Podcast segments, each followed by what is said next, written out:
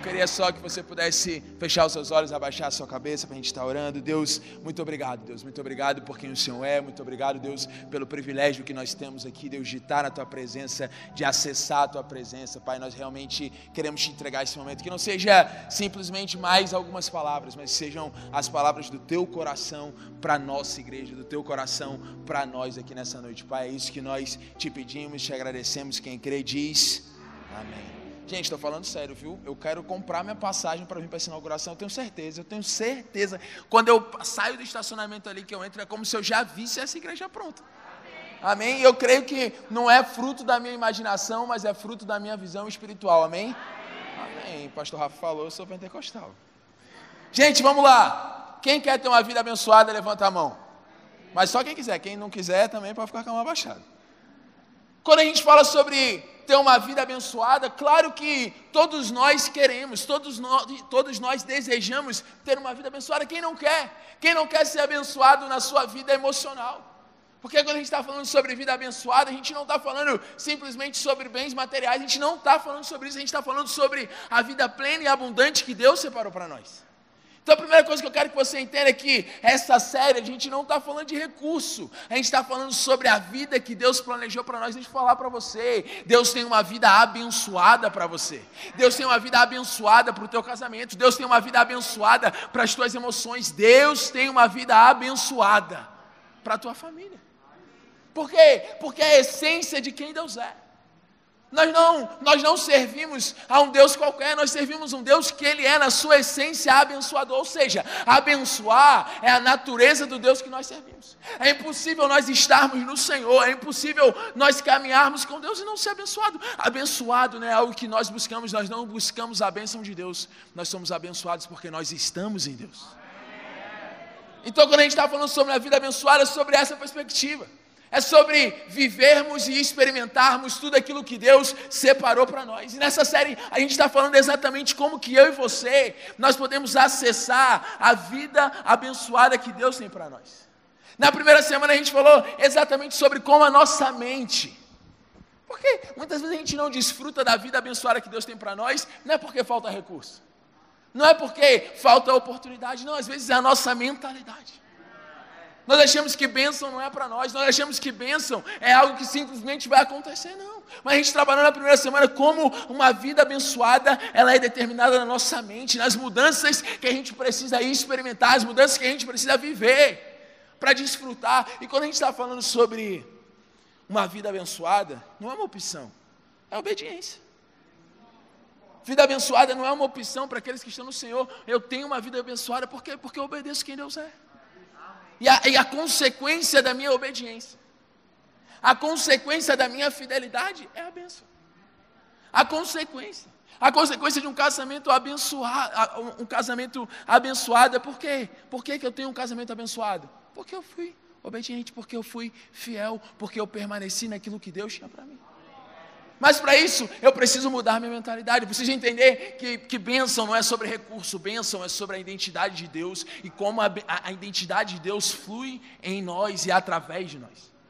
E, e a gente continuou no último domingo falando sobre como que para a gente experimentar essa vida, uma vida abençoada, nós precisamos ter o nosso coração alinhado nosso coração alinhado com o coração de Deus. A gente precisa ter um coração alinhado em relação ao dinheiro. Por quê? Porque o dinheiro é algo que Deus nos dá, é algo que Deus nos abençoa, mas o dinheiro não é o nosso dono, o dinheiro não é o nosso Senhor, o dinheiro não é o nosso Deus.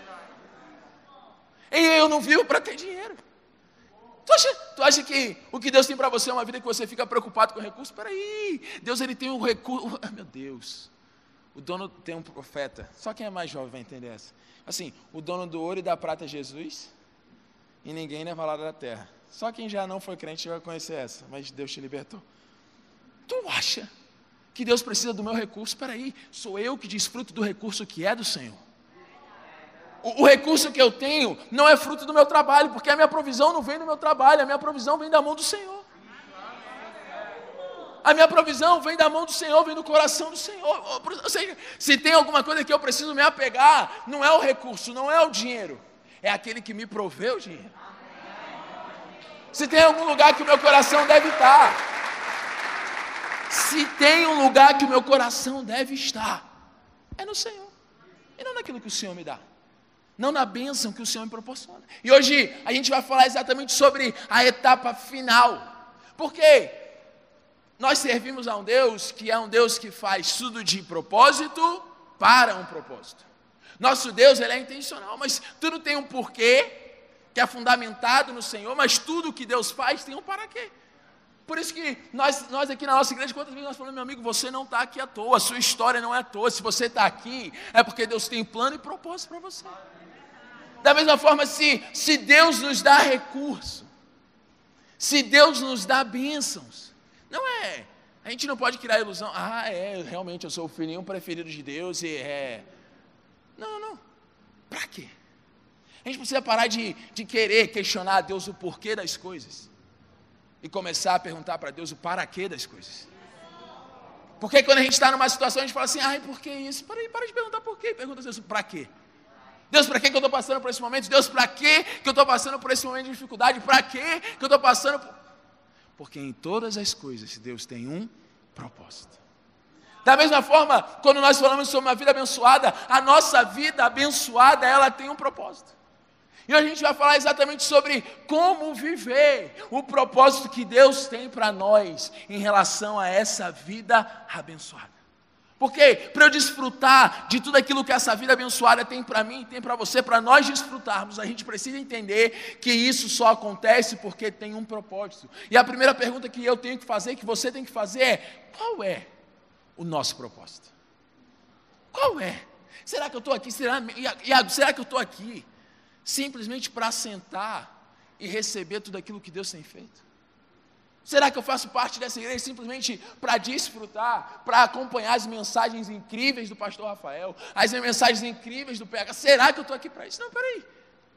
Será que eu vim aqui só para usufruir ou será que Deus me colocou nesse lugar com algum propósito?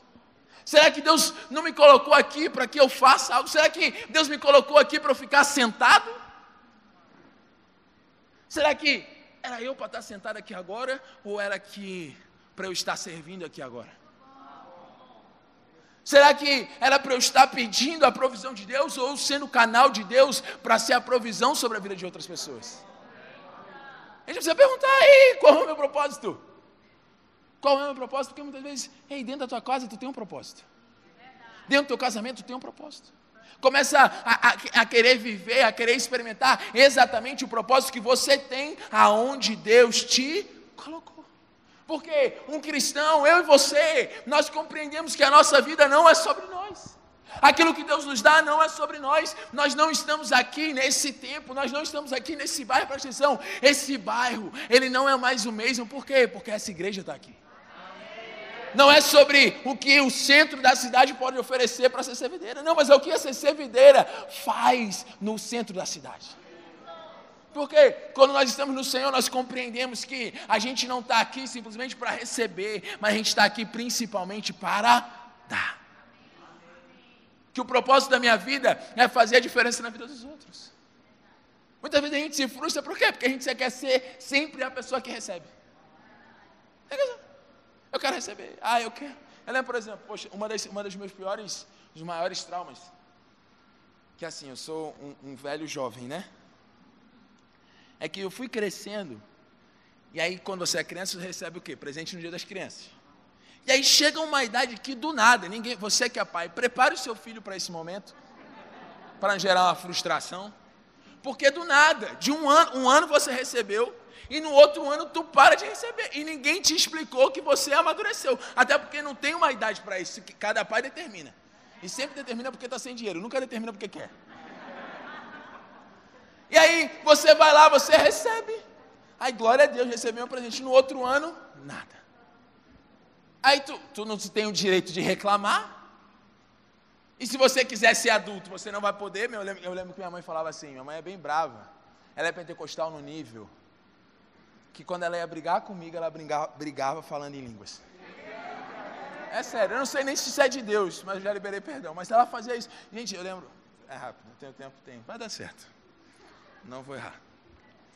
Eu lembro que uma vez estava um círculo de oração dentro da minha casa. E, pô, eu criança, gente, criança. Na época não tinha videira kids, né? Era só a questão da escola dominical lá. EBF e tal.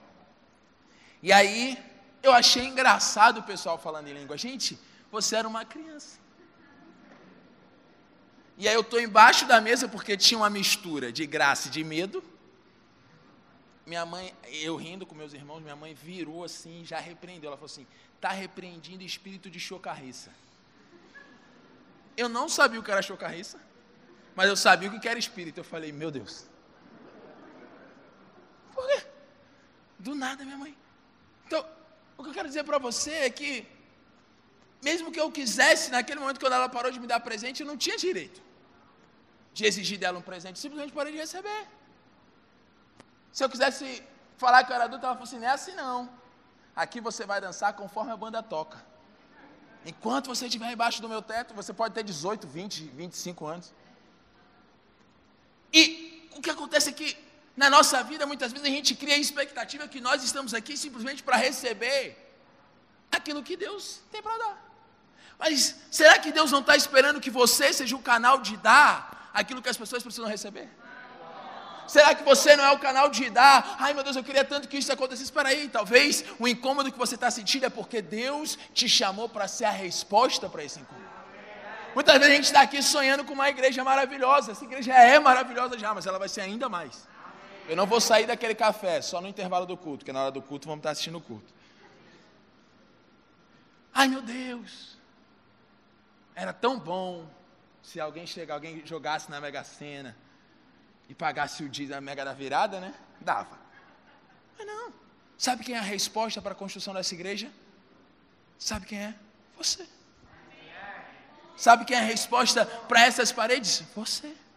Isso, isso não é motivo de tristeza, isso é motivo de alegria. Glória a Deus, porque Deus pode contar comigo naquilo que Ele tem para fazer. Glória a Deus, porque eu faço parte do plano e do propósito de Deus. E a pergunta que eu quero fazer para você é: será que você se considera uma pessoa generosa? Você é aquela pessoa que você se enxerga de forma generosa, você é generoso, ou, ou de vez em quando a gente é? Porque tem isso, né? Mas generosidade não é um ato isolado, generosidade é uma das características da identidade de Deus. Generosidade não é algo que eu faço de vez em quando, generosidade é o que eu sou.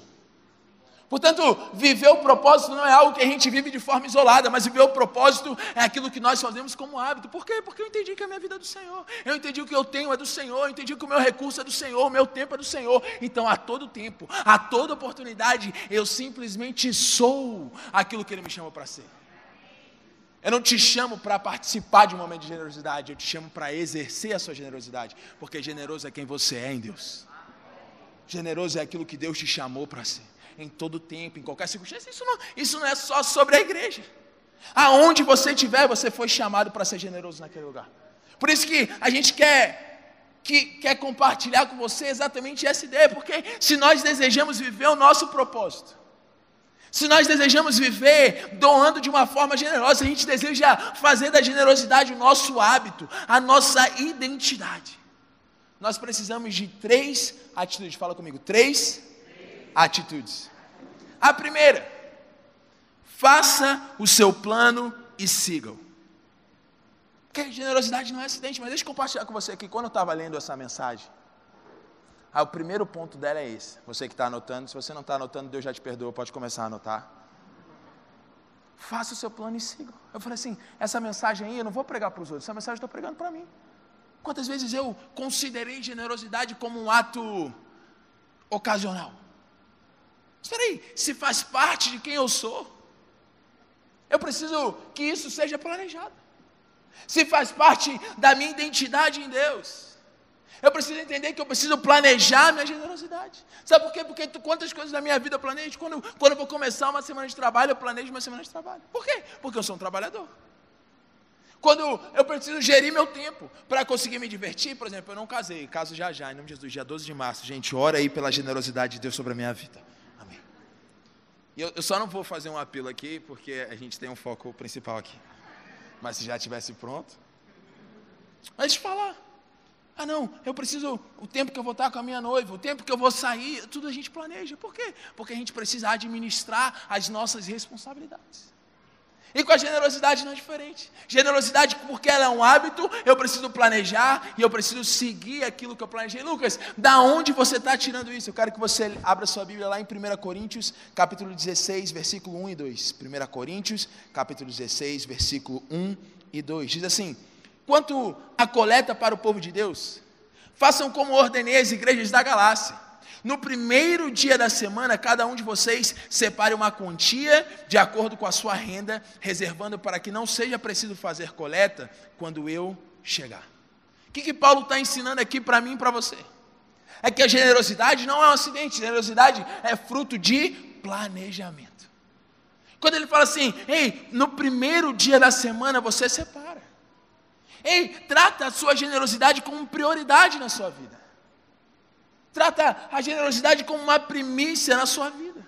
Na primeira semana, separe uma quantia, separando-a, reservando. Isso, que, isso fala para nós sobre um planejamento, um bom planejamento. E, gente, nosso Deus é um Deus planejado. Da mesma forma, por que, por que, que a gente fala? Por que, que a gente fala que a nossa vida não é acidente? Porque a palavra fala que antes da gente nascer, Deus nos escolheu. A palavra fala que os planos de Deus para a nossa vida são melhores do que o nosso. Ou seja, o nosso Deus é um Deus planejador. Todos os seus dias, sabe por que eu posso te falar com toda tranquilidade que você vai dar certo? Porque quem desenhou o plano da tua vida foi o Senhor. Sabe por que eu posso dizer que a tua casa vai servir ao Senhor? Porque o plano da tua casa foi escrito pelo Senhor. Sabe por que, que não é o fim, não é o fim do teu casamento, não é o fim da tua história? Porque você está embaixo do planejamento do Senhor, meu amigo. O inferno todinho pode se levantar, mas nada é mais poderoso do que o plano de Deus para a tua vida. Nada é. Ou seja, nós servimos a um Deus que Ele planeja. E a pergunta que eu quero te fazer é assim: a tua generosidade, a tua generosidade é fruto de uma ocasião ou é fruto de um planejamento? Quando nós falamos sobre generosidade, você tem buscado essa identidade de Deus? Sim, Deus, eu quero, eu quero priorizar aquilo que é do Senhor. Deus, eu quero priorizar, eu quero fazer como você faz. Deus, eu, eu quero, eu quero, Deus, ser um canal de bênção. Deus, eu quero ser uma pessoa que abençoa, eu quero ser uma família que abençoa outras famílias. Deus, eu quero ser um profissional que abençoa outros profissionais. Mas para isso eu preciso planejar. Eu preciso entender que isso faz parte da minha vida, porque se eu não planejo, se eu não planejo aquilo que eu desejo realizar, eu acabo realizando aquilo que eu não planejei. Gente, pense num tempo de prova, esse tempo de casamento. Jesus, mas vai passar. Daqui a três meses eu tenho um milagre para contar. Mas tu tem que planejar. Aí, aí quando você começa a planejar, assim, rapaz, um Outback é bom, é bom, é bom, é ótimo. Mas não entra no teu planejamento. Por quê? Porque você tem um buffet para pagar. E buffet parece que, meu amigo, sabe o preço do pecado que Jesus pagou por nós? Depois é o preço do buffet. Aí você, meu Deus, era melhor comprar um Big Mac para todo mundo, ia sair todo mundo feliz comer uma vez só e já era. Mas por quê? Porque quando eu planejo, eu consigo, eu consigo entender qual é a minha prioridade. Quando eu planejo, meus olhos eles ficam firmados naquilo que realmente importa. Quando eu planejo, eu estou falando para mim, eu estou falando para as minhas emoções, eu estou falando para quem está ao meu redor, qual é a minha prioridade, aonde está o meu coração. Eu não estou falando para você planejar a sua generosidade para que você dê mais na igreja, não, mas é para que você mude o seu coração para que você mude o seu caráter, para que você fale para você, meu amigo, antes daquilo que eu vou desfrutar para mim, vem aquilo que Deus separou para abençoar a vida de outros. Antes de ser sobre mim, aquilo que Deus faz é para que eu abençoe a vida de outros. Porque ninguém se torna generoso por acidente. Por exemplo, a gente tem, vocês têm aqui, né, o exemplo, pastor Rafa, está lá. De vez em quando, é muito raro, mas dá uma falhada na academia, todo dia lá eu acompanho, está pago. Não bota tá pago, né? Porque, pô, pastor de campos. Mas, segunda, aí bota os verdinhos, né? O emojizinho, certinho. Aí eu falo, rapaz, pô, quarta-feira eu mal levantei da cama e ele já está três dias seguindo malhando. Tem misericórdia. Agora, para ter um shape igual do pastor Rafael, não dá para ter esse shape só orando. Eu tentei só orando, mas Deus não fez. Porque para eu, ter um, eu ter um corpo saudável, eu preciso planejar. Por isso que essa mensagem é para mim. Eu vou planejar e vou seguir. No dia da inauguração aqui. Meu Deus, tem misericórdia. Eu falo, eu vou chegar melhor. Não sei se eu vou chegar tipo o pastor Rafael, mas eu vou chegar melhor do que eu estou hoje. Porque a gente precisa planejar. A verdade é que a gente planeja muita coisa na nossa vida. Mas muitas vezes a gente falha exatamente por quê? Porque falta o planejamento. Se meu amigo, se eu tenho, se eu tenho, se você planejar, você pode até não conseguir. Mas a certeza que eu tenho é que se você não planejar, você não vai conseguir. Se você não, se você não for intencional, você não vai conseguir. A gente sempre precisa ter, a gente sempre precisa ter na nossa mente quanto que eu quero dar. Não é quanto me pede, não, é quanto eu quero dar. É o quanto eu entendo que da minha vida é fruto de generosidade, é fruto dessa vida abençoada de Deus. Aí, peraí, será que. Será que realmente essa vida com Deus é uma vida sobre 10%? Peraí, nosso Deus é Deus de 100%. Não é 10% do meu recurso que é para o Senhor, é 100% de quem eu sou que é para o Senhor. Ah, não, esse mês, esse mês está apertado. Esse mês não vai. Não, peraí.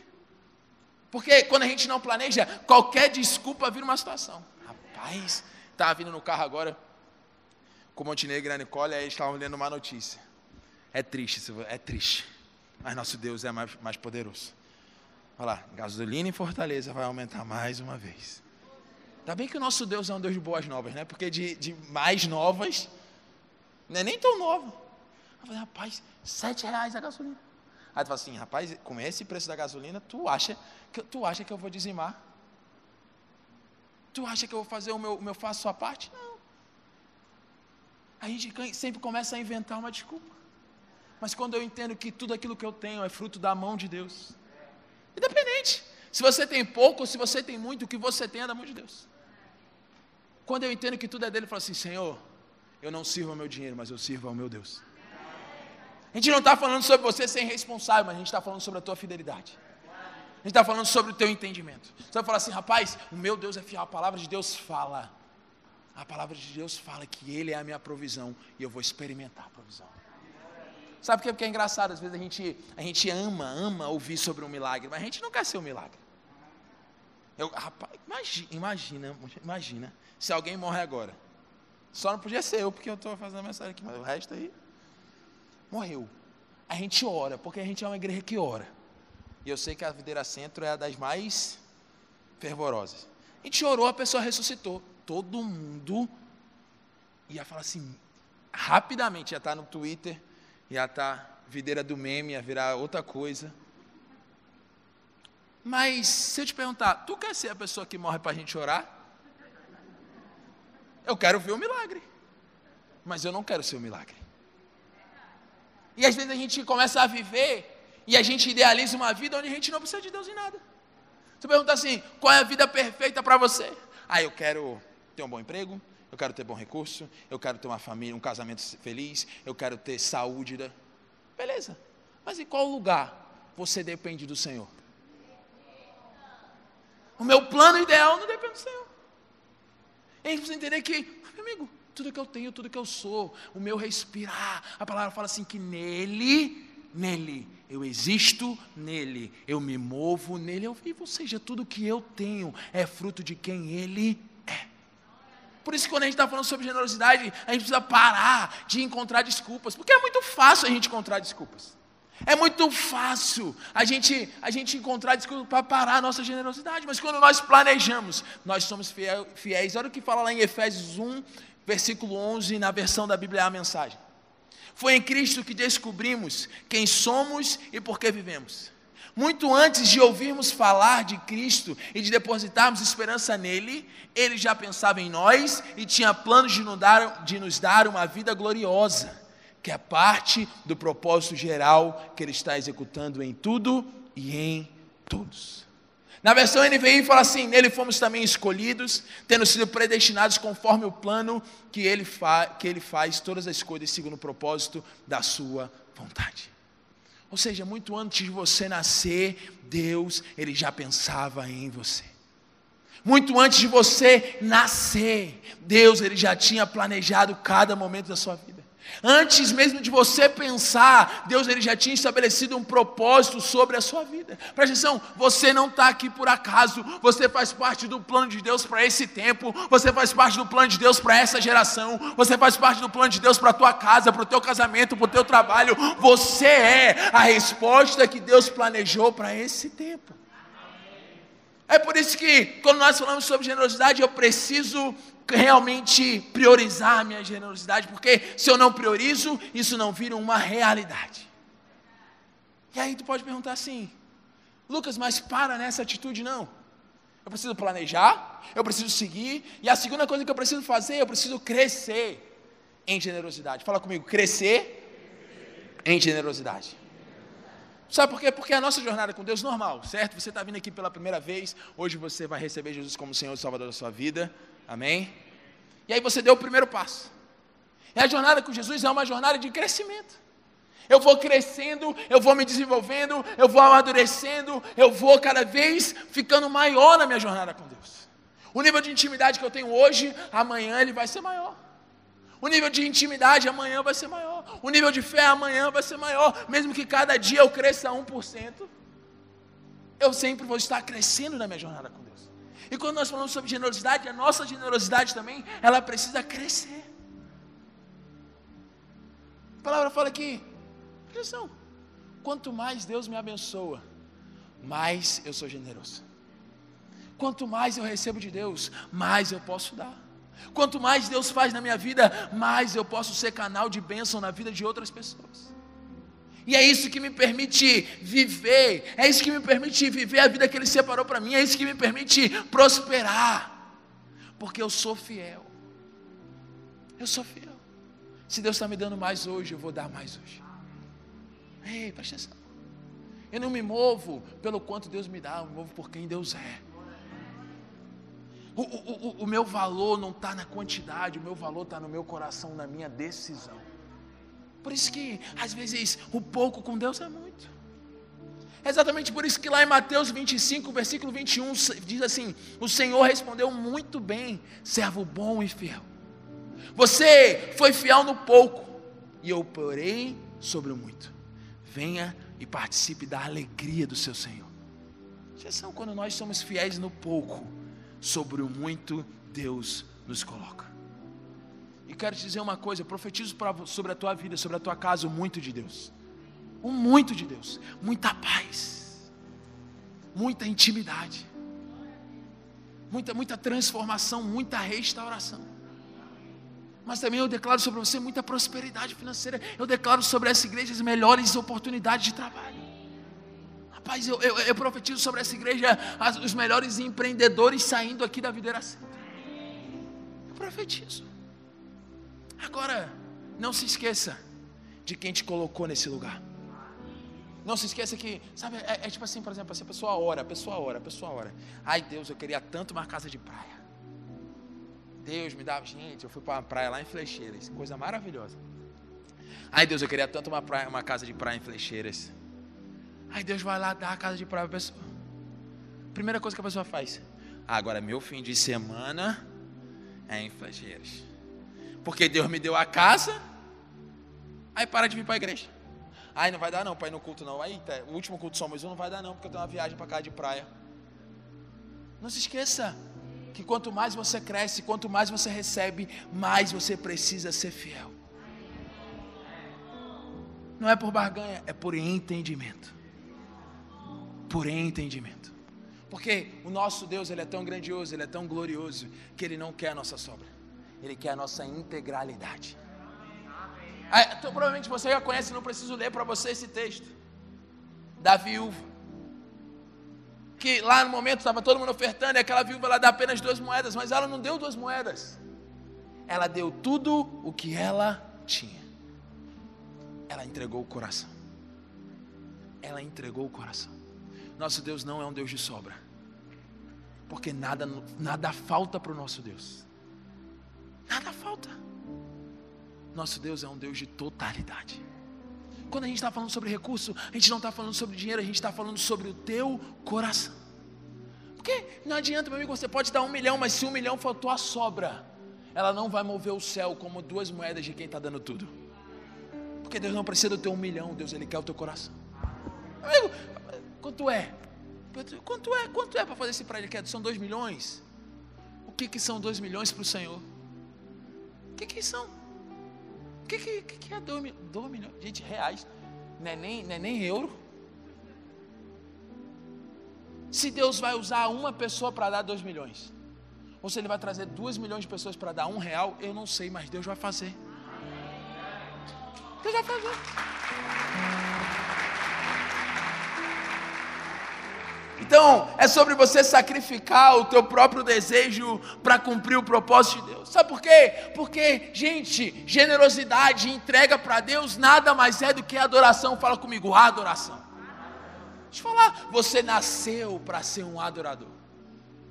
Por isso que a palavra fala que nós devemos nos entregar como sacrifício vivo ao Senhor. Sabe por quê? Porque o que você é, no final das contas, você é alguém que nasceu para estar adorando a Deus. A palavra de Deus fala que 24 horas os anjos e os anciões estão lá fazendo o quê? Adorando a quem Deus é, dizendo que Ele é santo, que Ele é santo, que Ele é santo. Sabe o que eu e você nascemos para fazer? Para glorificar a Deus. É, glorificar, adorar a Deus hoje. Sabe por que a gente se sente tão bem quando a gente está aqui na igreja? É porque test drive. Sabe aquele carro que você não pode comprar? Mas que você vai lá fazer o test drive. Não pode hoje, mas amanhã vai poder. Aí tu vai lá, dirige e fala assim. É, é mais ou menos o que a gente experimenta quando a gente está adorando. A gente não merece. A gente não tem como comprar aquilo. Mas quando a gente está adorando a Deus, a gente realmente encontra a melhor experiência da nossa vida. Por quê? Porque é um treino para aquilo que nós nascemos para fazer. A palavra de Deus fala lá em Provérbios que Deus colocou em mim e você um anseio pela eternidade. Um anseio pela eternidade. Sabe o que acontece? Nada pode preencher o lugar que só aquilo que é eterno preenche em nós. Nada preenche, nada preenche. Por isso que eu e você nós nascemos para adorar. Eu e você nós nascemos para dar prazer para Deus. E a linguagem de prazer de Deus, tem aquele livro que todo crente lê, principalmente o crente que é novo, cinco linguagens de amor. Deus ele tem uma linguagem de amor e essa linguagem do amor se chama adoração.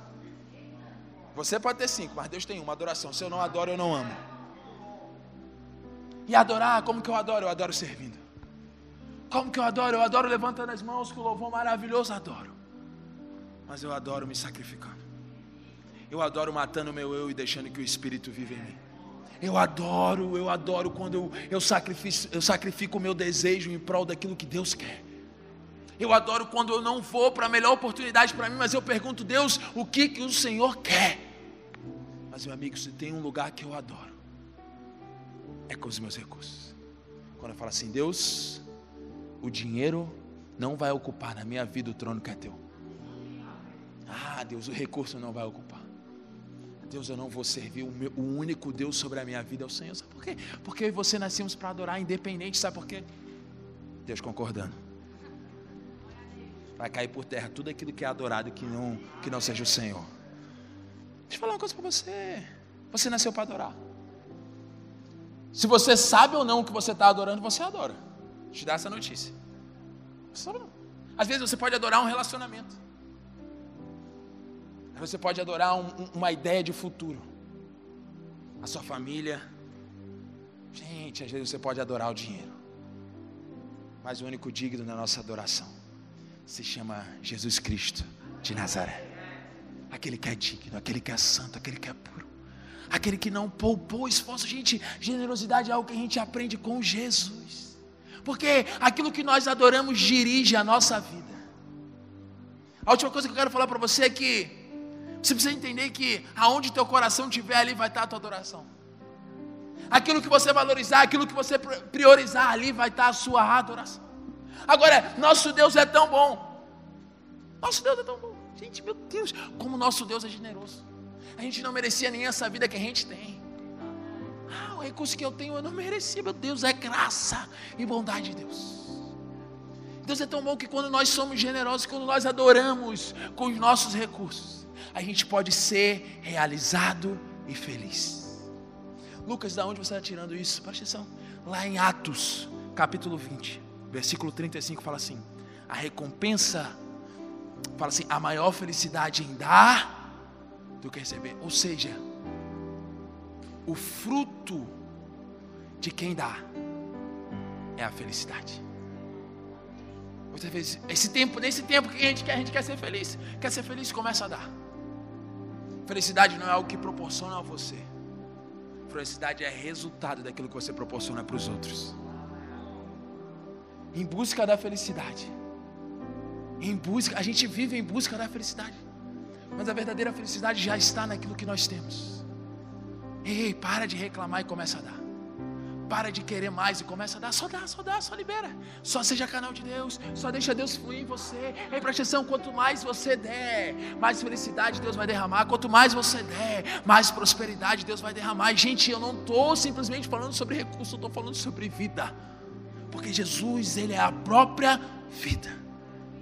A recompensa que nós temos quando nós somos generosos é a verdadeira felicidade. Por quê? quando a gente acessa a felicidade, não é quanto mais eu acumulo, mas é quanto mais eu sou generoso. Há muito mais alegria em dar. Há muito mais alegria em dar meu tempo, há muito mais alegria em dar o meu amor, há muito mais alegria em dar o meu serviço, há muito mais alegria em dar o meu saber. Presta atenção, quando nós somos generosos, nós podemos desfrutar da verdadeira vida, nós podemos desfrutar da felicidade. Amigo, olha o que diz lá em Romanos 8, versículo 29, já estou acabando pois aquele que de antemão conheceu, também os predestinou para serem conformes à imagem de seu filho, a fim de que ele seja o primogênito entre muitos irmãos. Isso fala sobre a imagem que nós carregamos. Eu lembro que tem uma passagem que alguns discípulos dos fariseus eles vão lá e questionam Jesus sobre o imposto. Eles pegam uma moeda e falam assim: Jesus, a gente deve pagar a César ou não essa moeda, é, esse imposto? E aí Jesus, na sua infinita sabedoria, ele fala assim: de quem é a imagem que está nessa moeda? Eles respondem: de César. E é o que Deus nos ensina: dai a César. César, dai a Deus o que é de Deus. Entende o princípio? daquilo que nós somos imagem, nós somos propriedade. E eu e você, nós somos a imagem de semelhança do. A sua vida é do. É tempo de dar a Deus o que é de Deus. Quando nós falamos sobre vida abençoada, nós estamos falando sobre dar a Deus o que é de Deus. E onde a gente aprende isso? Jesus, gente, Jesus. É engraçado, eu amo a nossa igreja. O pastor Rafael, eu amo a nossa igreja. Por quê? A gente está aqui falando sobre generosidade, mas a gente está falando sobre Jesus. Porque não existe ato de generosidade maior do que Jesus. Quero que você entenda que esses são princípios que a gente não vai testar, a gente só vai comprovar.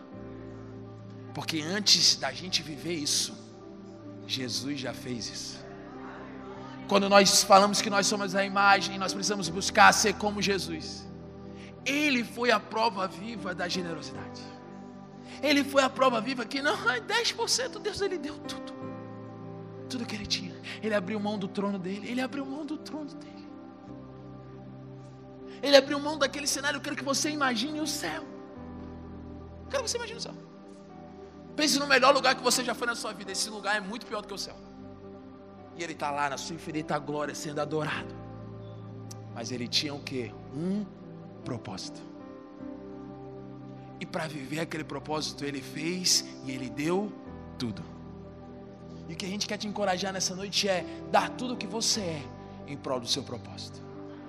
Dar tudo que você é em prol de. Porque quando a gente está falando sobre essa igreja, glória a Deus que você está aqui.